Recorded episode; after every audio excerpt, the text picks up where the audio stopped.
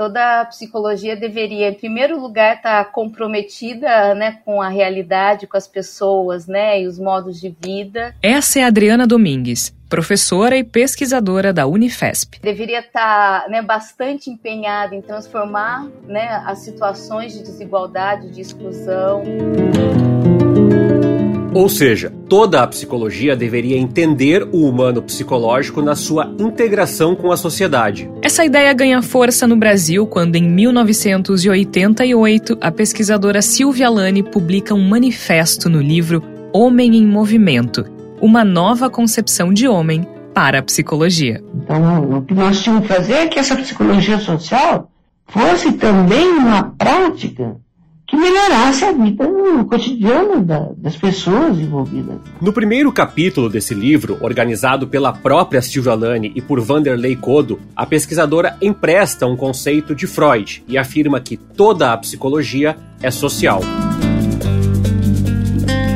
Eu sou Tércio Sacol. E eu sou Georgia Santos. E esse é o Caminhos da Psicologia no Brasil 60 anos de profissão. Um podcast da Comissão de História e Memória do Conselho Regional de Psicologia de São Paulo.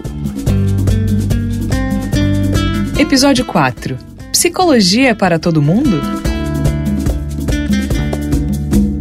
Para ajudar a responder a essa pergunta, vamos pensar sobre os aspectos social, comunitário e político.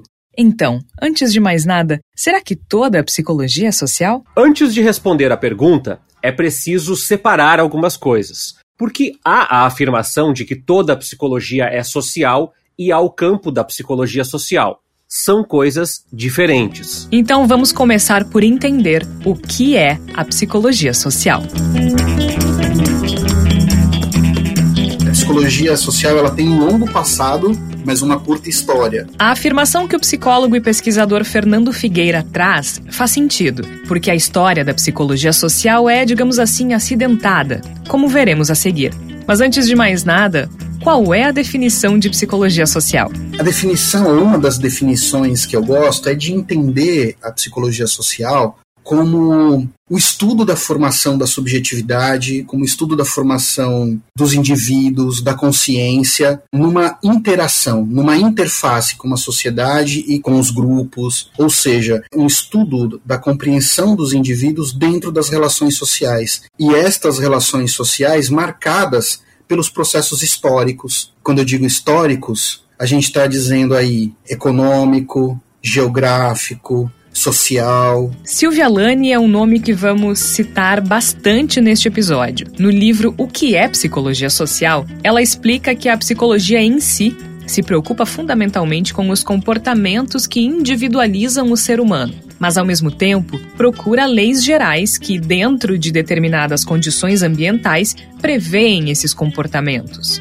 A partir disso, o enfoque da psicologia social é estudar como as pessoas, a partir das relações sociais, são constituídas socialmente. No livro O que é Psicologia Social, ela resume dizendo que é uma área que estuda a relação essencial entre o indivíduo e a sociedade, uma sociedade compreendida historicamente. Mas o psicólogo Fernando lembra que se trata de um campo amplo de estudos. A psicologia, a psicologia social, é, um, é uma área é um campo enorme que comporta diferentes perspectivas teóricas e que talvez elas se juntem justamente por afinidades ou pelo reconhecimento da importância da dimensão política. É, eu considero que a psicologia é uma ciência e ela é uma profissão. Então, você necessariamente tem aí muitas coisas interessantes para serem discutidas quando pensa em o que é a psicologia social. Esse é Luiz Galeão, professor do Departamento de Psicologia da USP, e ele propõe olharmos para a psicologia social por dois ângulos diferentes. Como profissão, a psicologia social faz parte da formação em psicologia. E essa formação em psicologia é uma formação que é, é generalista, ou seja, você não forma nenhum especialista na graduação em psicologia, as especializações vêm depois. Agora, forma um profissional que não é só um bacharel, ele é um psicólogo e uma psicóloga, então ele tem que ter áreas de atuação. E nesse sentido, a psicologia social eh, tem crescido muito desde a criação da profissão, né, da psicologia, porque de fato houve um incremento nas políticas públicas direcionadas à redução das desigualdades, à garantia da dignidade.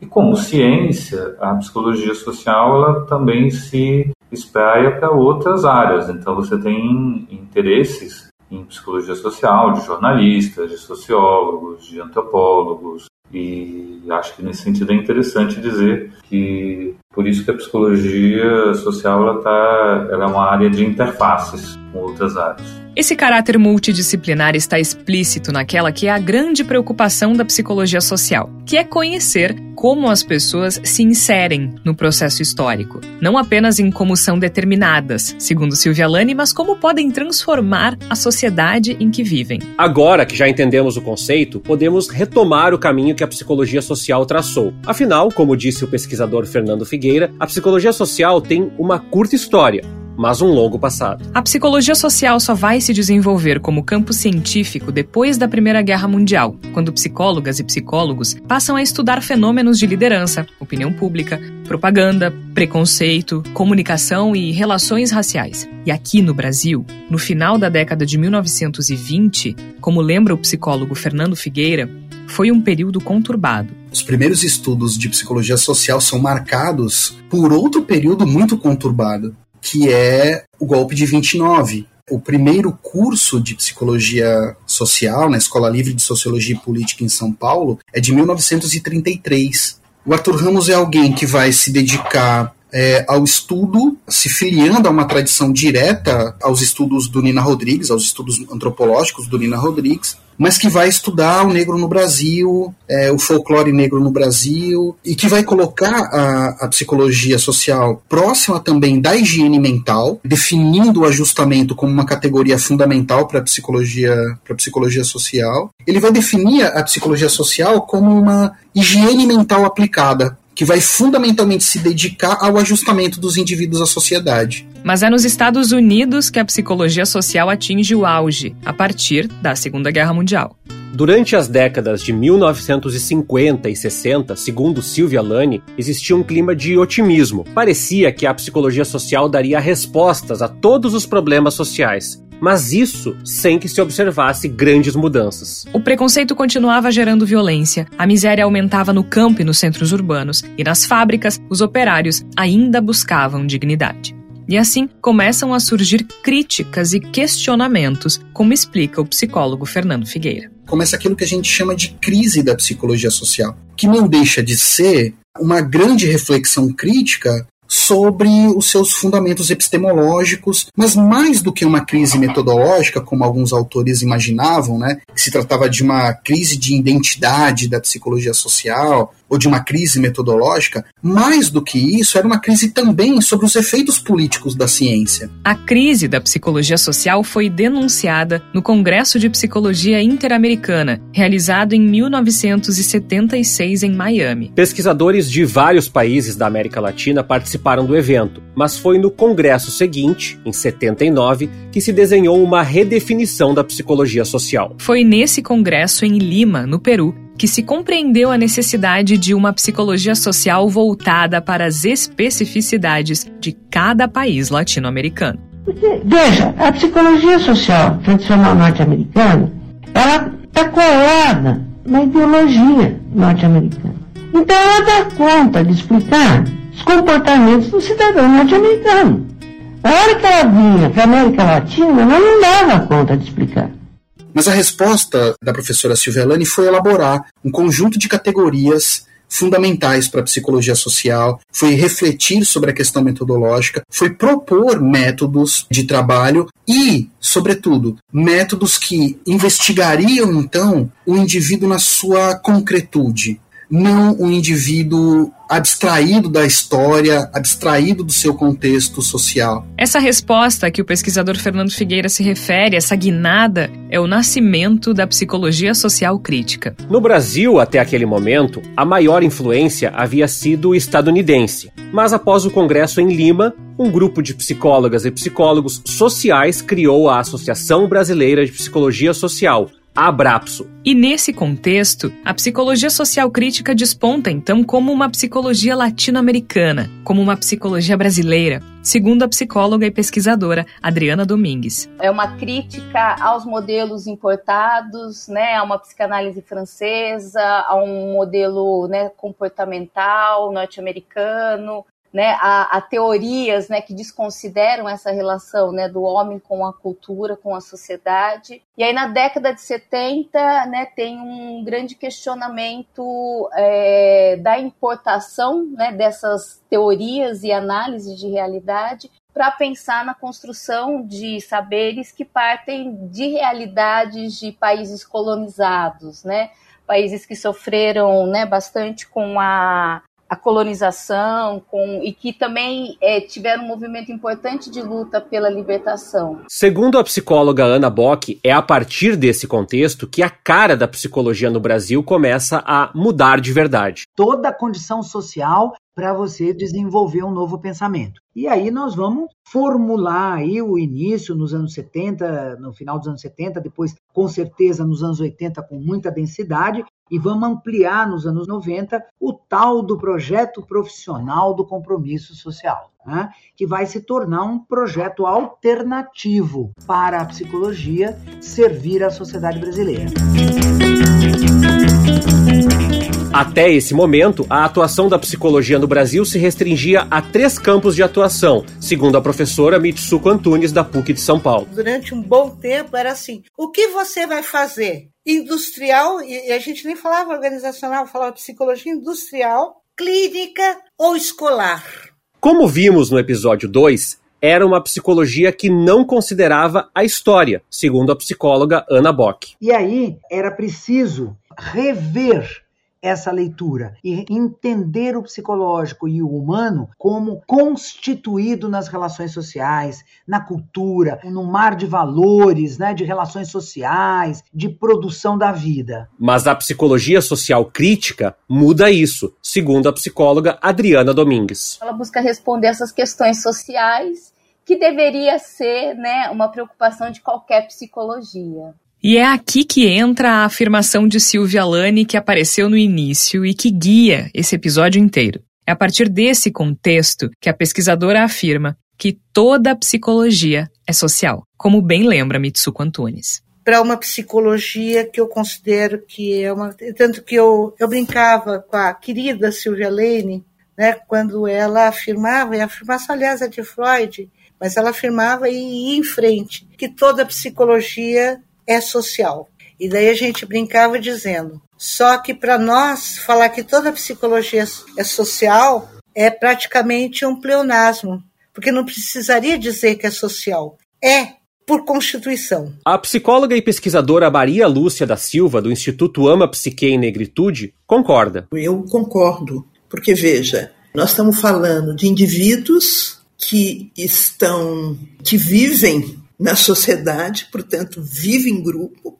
e que os seus sofrimentos, sejam eles psíquicos, mentais, sejam eles quais forem, têm uma relação direta com as condições materiais de existência. Então não é possível uma psicologia que não seja social, né? Mas compreender que toda a psicologia é social também traz desafios. O psicólogo Emiliano de Camargo Davi, também do Instituto Ama Psique e Negritude, traz questionamentos importantes sobre o que significa para a psicologia se compreender enquanto social. Essa diferença que a psicologia faz, que por vezes me incomoda tanto, né, entre clínica e social, né? como é que essa, essa própria diferença que está tão erroneamente intrínseca no campo, na minha opinião, precisa ser revista. Né? Na minha opinião, a psicologia social faz cuidado, sempre fez e o cuidado que a suposta psicologia clínica faz, ela é social. Então, então deveria começar justamente por, por essa mudança em algo que se tornou uma, uma raiz, mas não é.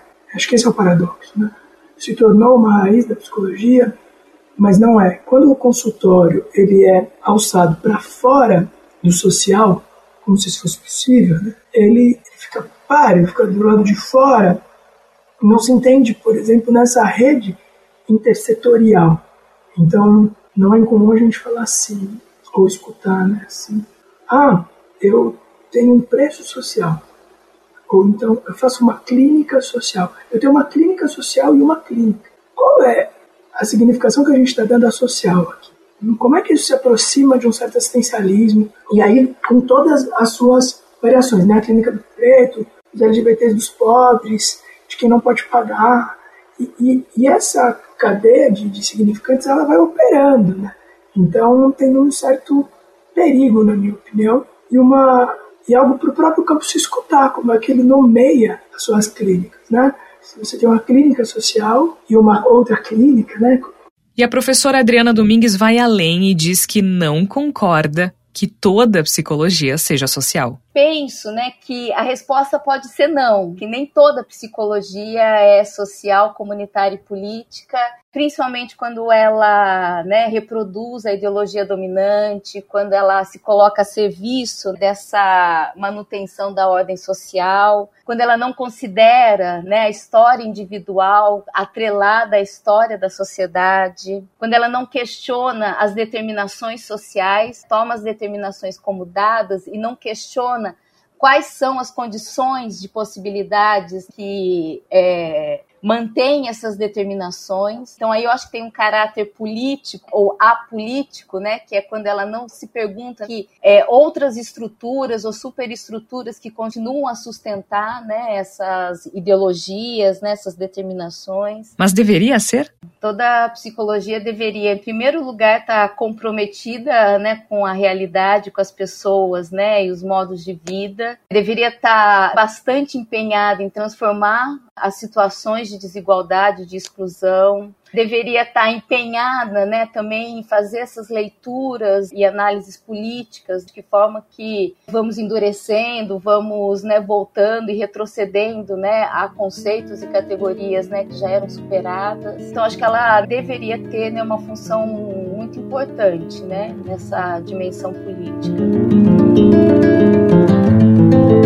A preocupação central deve ser, então, compreender como as pessoas se inserem no processo histórico. Segundo Silvia Lani, não apenas como ele é determinado, mas principalmente como as pessoas se tornam agentes da história, como podem transformar a sociedade em que vivem. Por isso, o psicólogo Emiliano traz outro conceito, também brasileiro, para a discussão. Porque para a psicologia ser social, ela precisa ser plural e não colonizada. E aí eu insisto na ideia processo. E o aquilombamento, ele é uma tentativa que, estou junto de tantas outras, tantos outros pesquisadores, psicólogas e psicólogos, pessoas da saúde mental, tentando criar enquanto um dispositivo. Um dispositivo que não é único, evidentemente, mas que colabore para esse processo de descolonização das nossas práticas e da nossa escuta. Então, esse contexto, essa necessidade de individualizar, da gente aplacar angústias de forma a. e, e sofrermos por sermos indivíduos, vai produzindo uma série de efeitos né, na, na paisagem social da nossa conjuntura. Para a psicologia ser social, é preciso ir além da nomenclatura. Então, enquanto de alguma maneira a gente não conseguir nos colocarmos para além de, de sujeitos individuais, lugar de transpessoalidade, de modo a pensar que isso que nos atravessa afeta todos nós. Isso é uma postura ética. Então, para se pensar na psicologia como social, política é uma palavra-chave, segundo Ana Bock. E obviamente que ela é, se entendendo como social. No caso, a psicologia. Se entendendo como um estudo do humano inserido neste mundo coletivo, neste mundo social, ela terá que se entender, é decorrência entender que nosso trabalho também é político. Porque você está inserido na vida coletiva.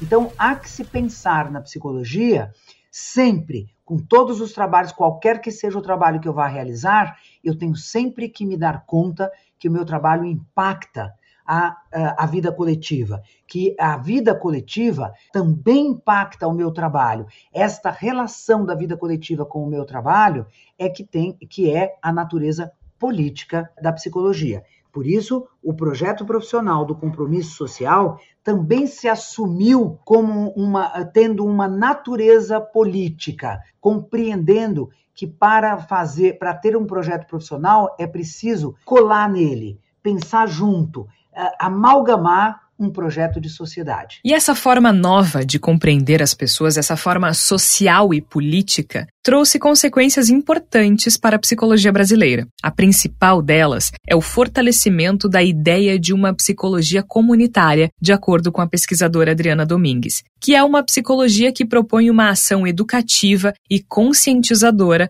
pelo desenvolvimento de relações comunitárias. A psicologia comunitária ela vai se debruçar né, sobre aspectos né, que são voltados para uma realidade específica, um grupo específico, então, o começo mesmo da psicologia comunitária é muito voltado para intervenções junto com comunidades eclesiais de base, é, com associações de bairro, é, com movimentos de moradia, né? Então, quer pensar né, o direito à moral, o direito a ficar no lugar.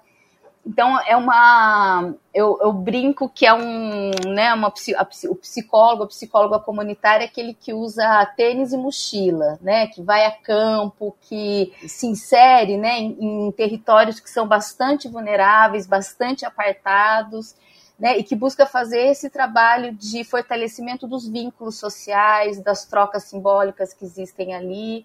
Né? Então, um trabalho muito mais voltado para um contexto específico. O compromisso com uma psicologia que seja social, comunitária e política ao longo dos anos vai causando impactos importantes nas práticas psicológicas, segundo a professora Ana Bock. Mas é só nos anos 2000 que isso fica evidente. Pois é nos anos 2000 que o Conselho Federal de Psicologia resolve fazer uma mostra de práticas em psicologia porque havia um incômodo. Afinal de contas, será que a gente já tem uma profissão comprometida com a sociedade? É, nós estamos querendo testar o projeto do compromisso social, porque já se falava nas escolas, já se falava na literatura, já se falava nos jornais das entidades, já se falava nas palestras. Então, vamos testar esse projeto. Será que ele realmente está aí, já se ampliou? Né? Vamos fazer uma amostra de práticas em psicologia. Interessante. Quando nós abrimos a inscrição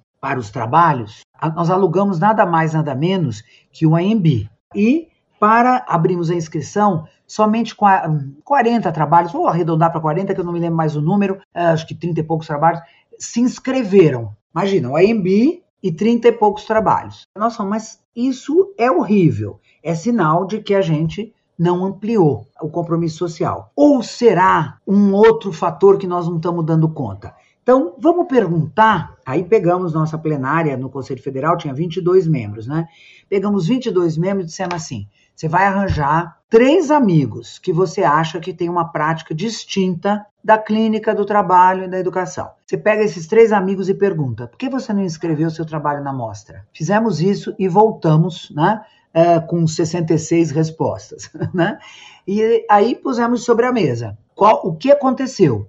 Era todo, era unânime. As pessoas diziam assim: eu não trabalho em psicologia. Eu trabalho lá no MST com as crianças, fazendo livrinho, historinha, né, eu trabalho na FEBEM com as crianças, eh, resgatando memória, fazendo, produzindo identificação, identidade. Eu trabalho com mulheres rendeiras, eu trabalho com pescadores, eu trabalho com os ribeirinhos, não sei de onde, eu trabalho com indígenas, eu trabalho com quilombo, eu trabalho, eu trabalho em milhões na rua, fazendo psicoterapia na rua, eu trabalho na rádio, falando com os jovens que mandam carta, perguntando sobre afetos, né? Mas eu não trabalho com psicologia. Uh, mas você não é psicólogo, sou psicólogo. E você acha que você não trabalha. Não, eu uso meu conhecimento da psicologia. Claro que eu uso meu conhecimento da psicologia. Mas uh, não é psicologia o que eu faço. Tanto que o meu cargo não é de psicólogo lá na, no lugar onde eu trabalho, né? Aí nós mudamos a propaganda e dissemos: se você faz um trabalho que você considera original, diferente, interessante, bacana, usando conhecimentos da psicologia, inscreva seu trabalho na Mostra de Práticas em Psicologia. Nós tivemos quase 2 mil trabalhos, envolvendo quase 3 mil pessoas no AMB. Foi belíssimo, foram três dias assim, lindíssimos. o que, o que, que a Mitsuko Antunes, historiadora da psicologia, conta para nós, como é que ela entendeu na história esta data, essa amostra de práticas em psicologia. Ela disse: foi ali que se ampliou a categoria profissional. A própria Mitsuko conta isso pra gente. Foi aí então que eu comecei a questionar a permanência naquele período que era o período profissional. Eu falei, não estamos mais. É profissional, mas não é aquela profissionalidade daquele momento da regulamentação da lei debaixo da botina da ditadura militar. Estamos em outro momento. Ampliação e compromisso social. É um compromisso com a transformação da sociedade em que nós vivemos na direção do rompimento das desigualdades por uma sociedade mais justa e igualitária. É só aí, no ano 2000, que a gente tem efetivamente essa ampliação, esse reconhecimento, a ponto de que em 2003, quando Lula assume a presidência da República, nós batemos na porta como Conselho Federal de Psicologia e dissemos: nós viemos oferecer ao governo Lula um cartão de visitas para apresentar a psicologia à sociedade e aos gestores. É a partir desse período, então, mais de 20 anos depois da guinada crítica dentro da psicologia, que o compromisso social se consolida como campo de atuação das psicólogas e dos psicólogos do Brasil. E o impacto dessa consolidação começa a ser visto em seguida, com a construção do SUAS, Sistema Único de Assistência Social, dos CRAS, que são os Centros de Referência da Assistência Social, e os CREAS, os Centros de Referência Especializados de Assistência Social. E quem está presente como parte obrigatória da equipe? As psicólogas e psicólogos. Veja, é, o que foi muito interessante nesse processo é que o interesse pela psicologia social começou a crescer na medida que as políticas sociais começaram a se tornar mais é, consistentes. Segundo o psicólogo Galeão, foi um movimento cíclico. Uma coisa puxou a outra. Né? Eu me lembro de começar a dar aula de psicologia social, havia uma certa preocupação dos alunos, assim, para que, que eu vou usar isso no trabalho? Né?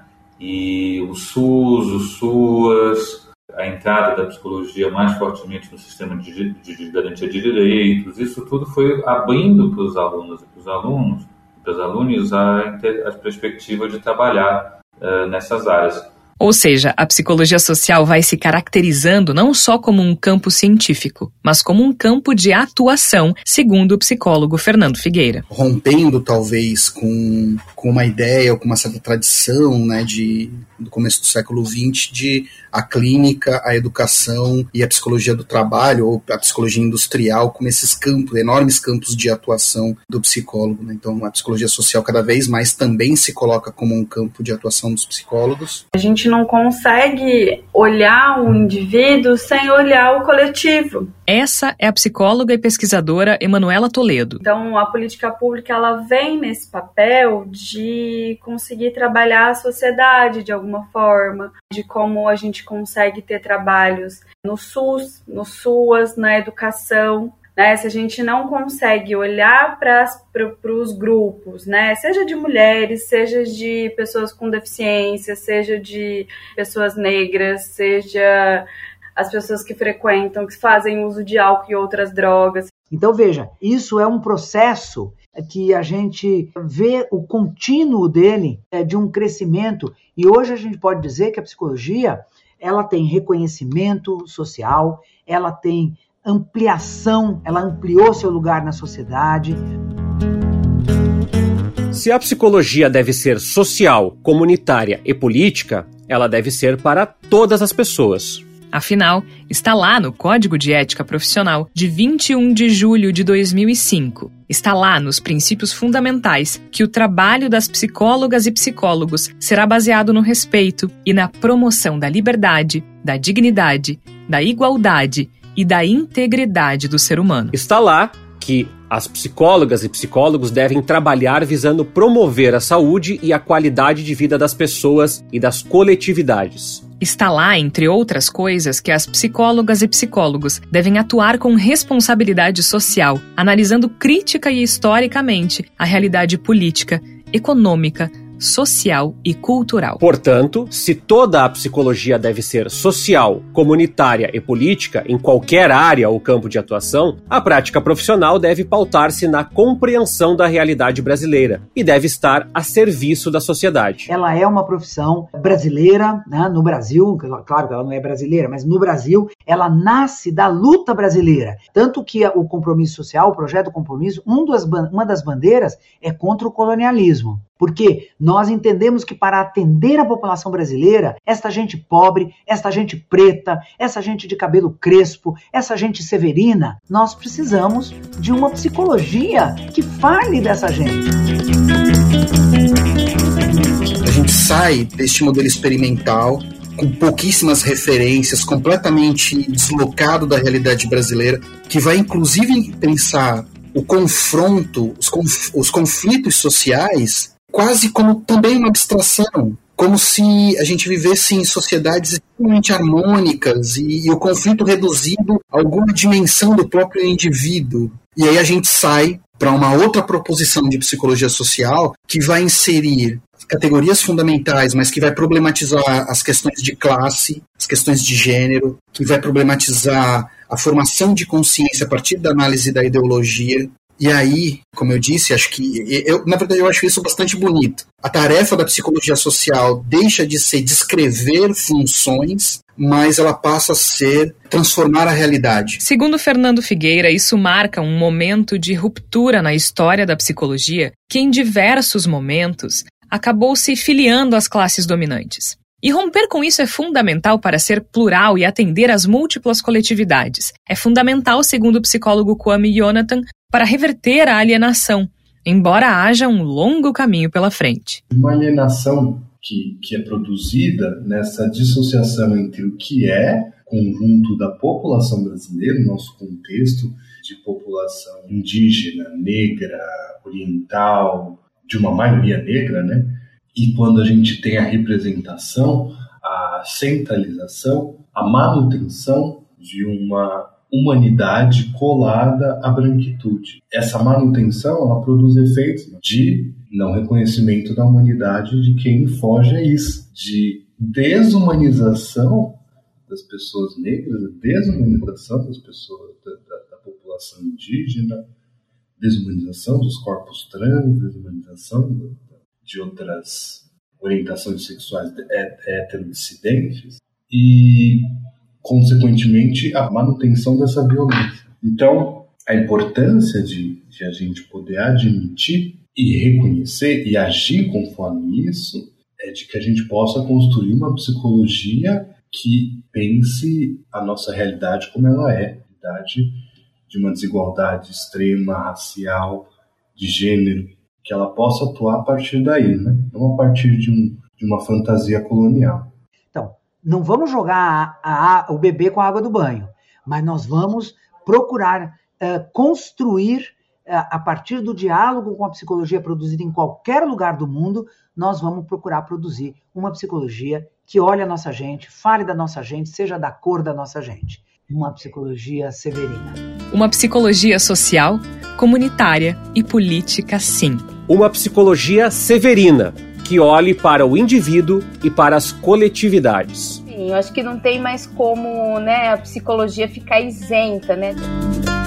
Caminhos da Psicologia no Brasil, 60 anos de profissão, é um podcast da Comissão de História e Memória do Conselho Regional de Psicologia de São Paulo. Este episódio usa áudios do acervo do Arquivo Nacional. O CRP São Paulo agradece às instituições do Fórum de Entidades Nacionais da Psicologia Brasileira por suas contribuições com este podcast. Um agradecimento especial às entrevistadas e entrevistados que participaram deste episódio em ordem alfabética, Adriana Domingues, Ana Bock, Emanuela Toledo, Emiliano de Camargo David, Fernando Figueira, Kwame Jonathan, Luiz Galeão, Maria Lúcia da Silva e Mitsuko Antunes.